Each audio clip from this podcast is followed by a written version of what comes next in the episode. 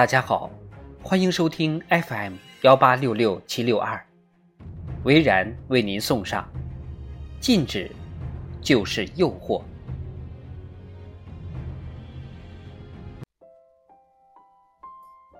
上周去西藏旅行，除了被青藏高原的自然景色震撼，还遍尝了各色藏地美食，酥油茶、藏面、糌粑、风干肉，美食永远是我们旅行最大的期待之一。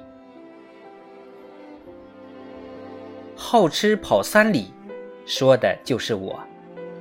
可以为了吃走很远，斥巨资。小时候。因为梦见家人背着我吃好吃的，醒了还要生大气。我丰沛的食欲、好吃鬼的习性，来自从小的被克制。小时候，我跟奶奶一起生活，奶奶因为生计和精力的缘故很节省，三餐以素食为主，偶尔周末早晨能吃到烧饼。我想学其他小朋友。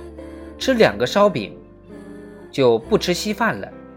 但奶奶只给我一块烧饼，没有更多。小伙伴啃着包子来我家玩，我艳羡不已，觉得他是世界上最幸福的人。我的一个女友是个才女，五官也生得美，只是体型肥胖。以至于影响了她的交友婚恋。她是无锡人，她说家里做的油面金嵌肉太好吃了。但在小的时候，妈妈只允许他一顿吃两个，说女孩胖了就不美了。以至于工作之后，他离开父母，有经济能力满足自己的食欲后，便一发不可收。因为曾经那一份禁止，成了一个黑洞，总也填不满。禁止就是诱惑，拒绝就是邀请。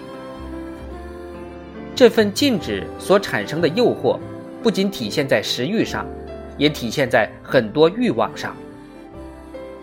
比如卡斯特罗说过：“最好的春药。”就是冷漠，比如孩子对游戏的欲望。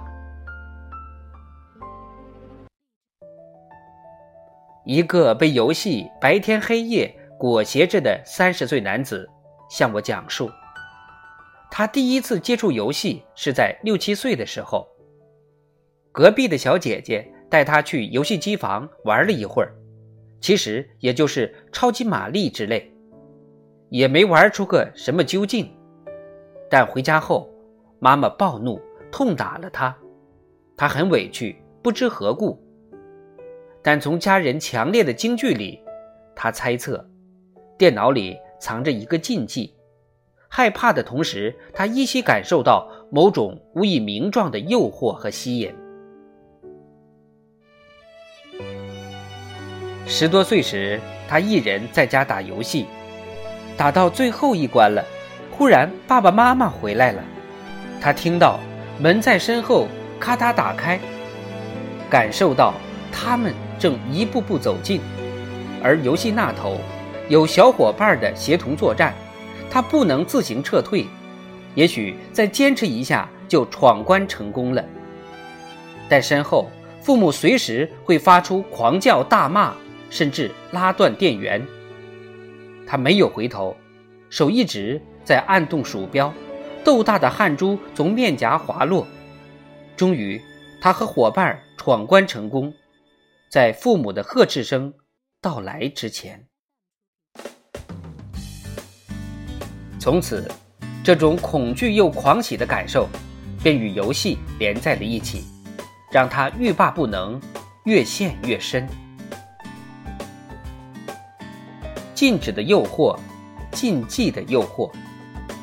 食欲、游戏欲，原本都是自然到来，满足后自然走过，但抚育着巨大的惊恐、愤怒、禁止、控制，撩起的是一份巨大的诱惑，难以摆脱。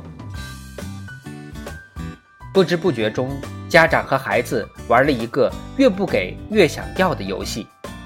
禁止掀起了孩子强烈的探究、好奇，以及一个生命为自己的主权抗争的斗志。我们看到，一个性急的妈妈常有一个磨蹭的孩子。孩子意识层面知道妈妈说的是对的，快点穿鞋子，快点去学校，但他就是快不起来，越催越慢，因为他的潜意识要为自己做主。这是一个生命对自己节奏和主权的尊重和执着，虽然也许他自己也没意识到。每个生命都有自己的节奏，放下我们的焦虑和惊恐，尊重和信任孩子自己的步调。